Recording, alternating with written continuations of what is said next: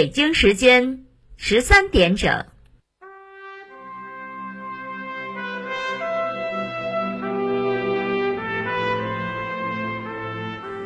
历史与诉说，亲历与真相。欢迎收听广播剧场。《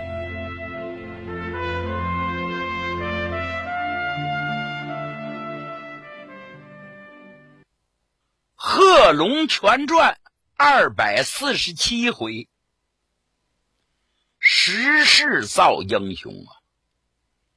在这世界上，每个人都有每个人的经历，每个人的所遭所遇，都是一部小历史。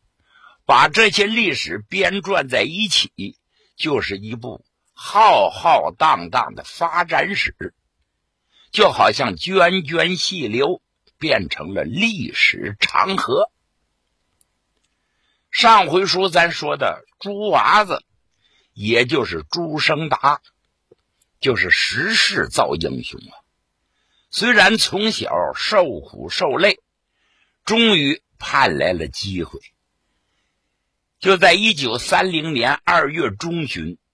一批批穿着虽然不整齐，但个个却精神十足的战士开进了张金河。所有的地主全都是望风而逃。这支军队就是周逸群、段德昌率领的中国工农红军第六军。红军这一来，把地主的财产全部没收，分给了穷苦的老百姓。老百姓高兴极了，于是众多的人都参加了红军。当时只有十六岁的朱生达也参加了红军的儿童团。朱生达呀，在儿童团的工作是十分积极呀，什么站岗、放哨、查堵、禁烟、传递情报、了解敌情，什么事都肯干。只要你交给他的任务，他是去认真的完成。这天，党委交给朱生达这个任务，叫他送给武汉郊区交通员王叔叔一封信。朱生达是不敢怠慢，赶紧动身，因为他是个小孩不引起旁人的注意啊。等他把信交出去之后，完成了任务，高高兴兴往回走。朱生达是跳跳哒哒，越走越高兴。哎。走着走着，他发现对面来了一群奇怪的人。什么叫奇怪的人？其中有个人呢，身高八尺左右，长得是满脸横肉，其貌不扬，刷白刷白的胡子。最特殊的，此人没有眉毛。您说这个人要没有眼眉，得多难看吧？看起来还非常健壮。胸脯子高高的，肩膀宽宽的，浑身上下都是腱子肉，腰里扎着皮带，是健步如飞。最显眼的，在身后还背着一把大号加重的钢刀。跟在他身边那几个人也是浑身非常健壮，一个个歪戴帽子、斜瞪眼儿，每个人都背了一把大刀，晃着个膀子往前走。朱生达一看呢，心里就一翻个，哎呦，这是些啥人呢？肯定他不是好人呐！红军的交通员还有红军，从来就没有这样的。其中那个没有眉毛的人，一眼看见朱生达了，正好走了个面对面。他冲旁边那个人一努嘴嗯，那个人明白了，冲着朱生达就喊。小兔崽子，过来！朱生达一看，坏了，想回去报信都不行了，只能是见机行事了。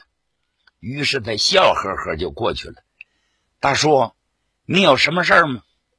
小兔崽子，我问你点事儿，你给我好好的回答。你要有半点假话，老子劈了你！就冲这几句话，就更不是红军了，肯定是坏人。朱生达非常聪明啊，点点头，行，您问吧。我问你，这里离着长沙还有多远？啊，长沙呀，不远了，离着咱脚下大概也就是十二三里地吧。问他话，这个人一转身去见那个没眉毛的人，声音还挺高。仙师，刚才我问清楚了，十二三里地。那个仙师嗯了一声，这些人也不理猪娃子了，是扬长而去，直奔长沙的方向。朱生达站在原地儿，目不转睛的望着这些人走没影了，长出了一口气。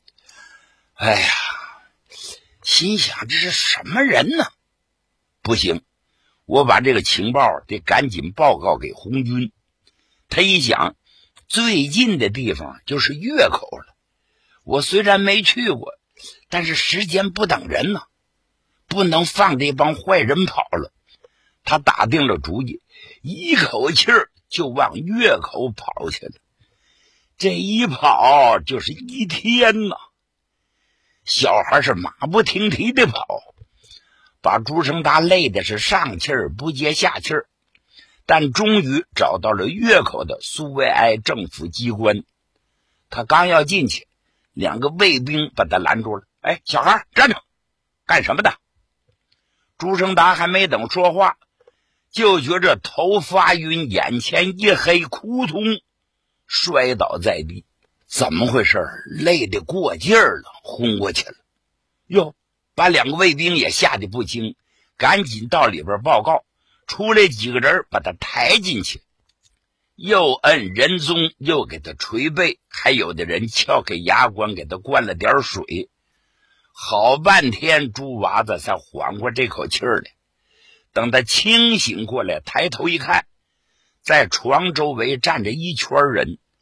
最前面的这个人长得相貌堂堂，浓眉阔目，虽然穿的一般，但是一看就是他们的领导人呐，绝非一般。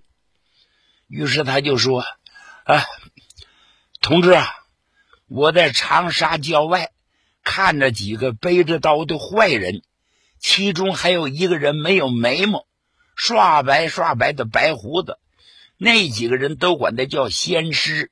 我看他们不像好人，特赶到政府来报告。这儿的负责人非是旁人，正是大名鼎鼎的火龙将军段德昌。段德昌一听啊，马上紧张起来，就问他：“小同志。”你看清楚了，那人真的没有眉毛、白胡子，人家都管他叫仙师吗？没错，我看得清清楚楚。那些人还每人都背着一把刀，特凶。段德昌点了点头：“小同志啊，你叫啥名？我叫朱娃子，大名叫朱生达。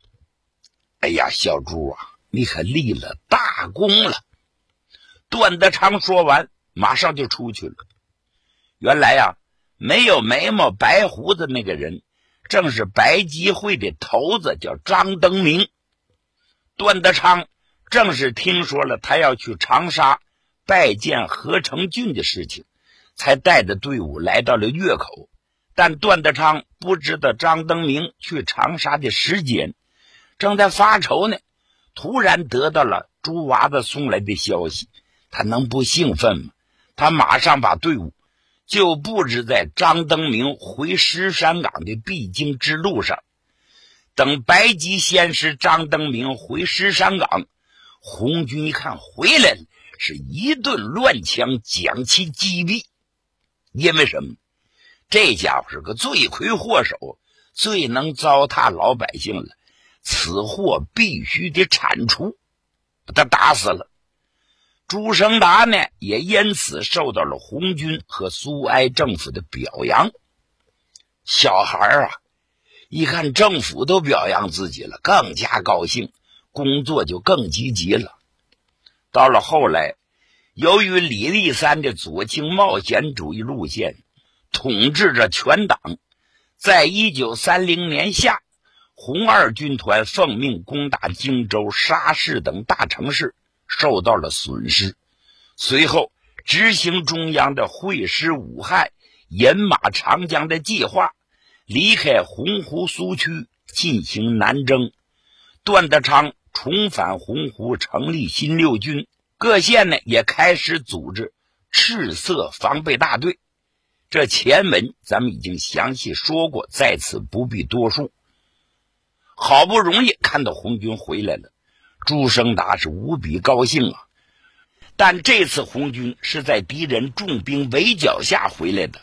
朱生达听说在周老嘴也成立了一支红军队伍，他想去参加，可还没出村呢，就碰上了邻居的王大叔。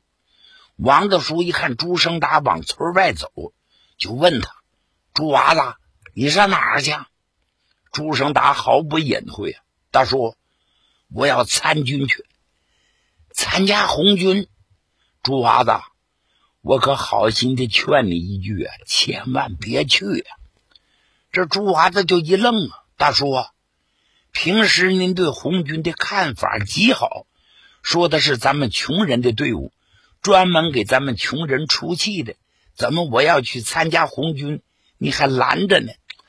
哎呀，孩子，红军是咱的队伍不假，可现在白军已经把红军包围了，红军是接连打了败仗，在这个节骨眼上，你要去参军，你这不是自投罗网去送死吗？王道叔边说呀，边压低声音往两边偷着看。生怕第三者把他们的谈话听了去。朱生达一听是非常生气呀，当时就说：“王大叔，红军帮过我们穷苦百姓，但现在正困难着呢。我们要不帮他们一把，就没有那么好的军队为咱老百姓出气了。人到难时拉一把呀，是不是呢？我我所以在这个节骨眼儿，我非要去不可。”他们正谈话呢，哎，真没提防，从旁边又来了一个人。这个人一拍朱娃子的肩膀，说：“朱娃子，你王大叔说的没错，他也是为你好啊。现在我们最重要的是能活下去，打仗可是要死人的。”把朱生达吓了一跳，心说：“谁呀？”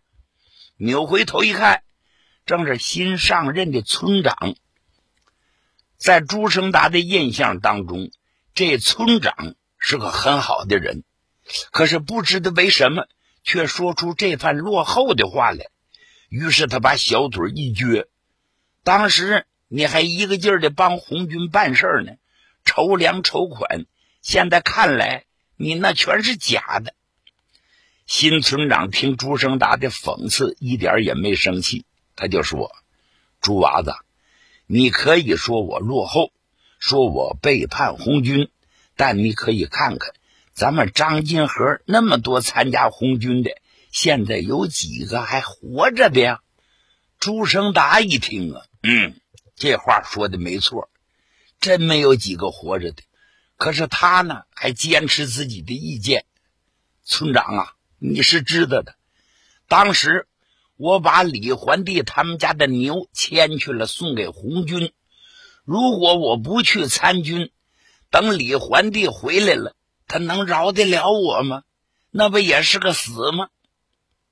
新村长一看拦不住他，叹了口气：“好啊，猪娃子，我看我们也拦不住你了。既然你下了决心了，那你就去吧。不过什么事儿？”要干不好了，就别回来啊！哎，我明白。就这样，猪娃子来到村口，捡了一块青砖。那位说捡砖干嘛？原来本地人呢有个风俗，上外头创业的人都捡块砖扔到村口，使劲摔，意思是说我不干出个样来，我不回来，以表示决心。猪娃子自然也不例外。到了村口之后，把砖高高举起，往地上一摔，咵嚓，把青砖呢摔成了两段。猪娃子一跺脚，一横心，是直奔红军的驻地周老嘴儿。述说简短，等到了红军的驻地，朱生达看见了一个战士，赶紧过去拉住这个战士的胳膊。同志啊，我想当兵，行不？这个战士看了他一眼，就问：“当兵？这我说了可不算，你得找我们赵主任去问问。”朱生达就说：“赵主任我也不认识，麻烦你帮我找一找，行吗？”“行行行行。”那个当兵的把他领去见着了赵主任。这个赵主任呢，四十多岁，还戴着个眼镜，显得经验很丰富。他就问：“小同志啊，你叫什么？”“我叫朱生达，人们都管我叫朱娃子。”“多大了？”“十七。”“哎呀，小同志啊，我们不能收你呀。为啥？我们红军有个规定，只招收十八岁以上的。你岁数啊有点小。”朱娃子一听就急了：“赵主任呐，你就收下我吧，我现在……”就是一个心眼的要参加红军，你们要不收我，我无路可走了。您行行好吧。说着，扑通一声给赵主任跪下了。赵主任吓了一跳，赶紧把他拉起来：“小同志，快起来！红军可不行这一套啊！”朱生达接着又说：“赵主任，红军到张金河以前，我们家一直受我们那里的地主李环帝的欺压。”李桓帝那年趁着发大水，让我们家借了一大笔钱，那可是驴打滚，利上滚利呀。为了还债，我爸爸天天拼了命的干活，最后把债是还清了。可我爸爸也活活的累死了。李桓帝又借着这个机会，让我们借了他家的钱，借着还债的这个插口，霸占了我们家的土地。还强迫我白给他放了好几年的牛，您说我们这个日子还有法过吗？嗯嗯嗯。朱生达越说心里越难过，眼泪鼻涕一大把，哭起来没完了。哎呀，赵主任也为了难了，是紧锁双眉呀，因为上边明确规定，参军的至少得十八岁。正在为难的时候。哎！突然人影一晃，从外边走进一个人来。赵主任一看，马上打了个立正：“师长，您来了。”朱生达回头一看，这个师长好像从哪儿见过。这个师长就问赵主任：“发展了多少人了？”赵主任看了一下桌上的本子，回答道：“呃，在这儿发展了六百多人了。”师长满意的点点头。一看旁边还有一个小同志在那站着直抹眼泪，不明白怎么回事，就问赵主任。这主任把经过讲述了一遍。这师长走过来，摁着朱娃子的头，看了看那模样和长相，摁了摁他的肩膀。哎，小娃子，原来是你呀！朱娃子觉着也有些眼熟。从哪儿见过？想不起来了。原来这个师长不是别人，正是洪湖的将军段德昌。段德昌在朱生达向他报告白金会头的张登明的行踪时，就把他给记住了。可再回来找他，朱生达已经走了。于是段德昌就让苏维埃政府通报表扬了他。这回没想到又见到了朱生达。段德昌非常高兴，就说：“娃子立过功，不错呀。哎，你们为什么不收他呀？”赵主任就说：“师长，咱们不是有规定吗？只收十八岁以上的，他太小，才十七。哎，这个娃子立过功，我看就把他收下吧。娃子，你大名叫什么？我叫朱生达。哦。”你还俩名，又叫猪娃子，对吗？是，那是我的乳名。打这之后，朱生达就入了伍了。可是入伍不久，他们所在的连队就受到了敌人的攻击。敌人足足有一个营啊，弹药充足。朱生达所在的部队只有一个连，百十来人，枪三十几条，弹药也很少，大多数人都使大刀长矛。敌人一来，红军开始反击。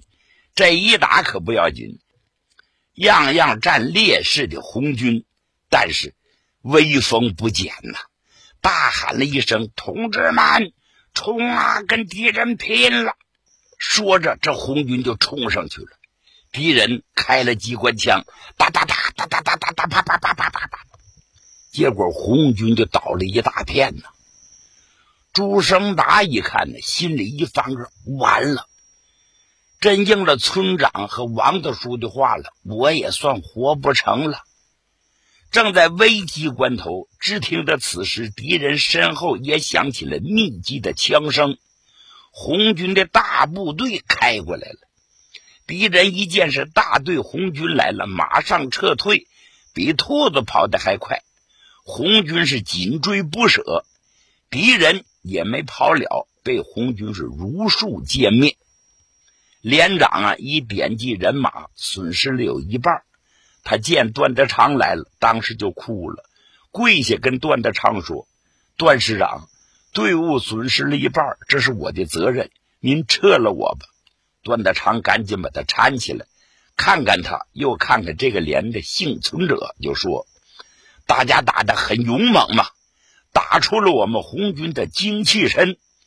但是大家要知道。”现在我们的处境很困难，没有资本跟敌人正面硬拼。不过敌人再强，他也有弱点。咱们以后瞄着敌人的弱点打，瞄着敌人的心脏打。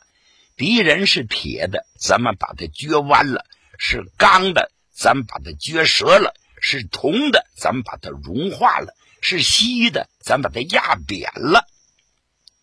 段德昌说完了这一些话呀，在场所有的人都开始鼓掌。别看朱生打小，他把段德昌这话是牢牢印在脑海里头。之后，他也当了指挥员，每次对战士讲话的时候，都把段德昌的话讲述一遍，成了他的座右铭了。在红三军经鄂北向豫西、陕南。川鄂边转移的时候，朱生达被调到了红九师师部警卫排，直接负责保卫当时的红九师师长段德昌。咱们前文书说过，由于肃反的扩大化，段德昌被害了。身为段德昌警卫的朱生达，要不是被贺龙所救，也会成为肃反扩大化的牺牲品那么朱娃子被贺龙救下之后，他并没有彻底解放，被下放到监护连。什么叫监护连呢？那就是有问题还没有解决、等待处理的成员。换句话说，就是有污点、有包袱的人，还有人看着。哎呀，到了晚上没人的时候了，朱生达心里头直翻个啊！他不明白，我怎么成了有问题的人了呢？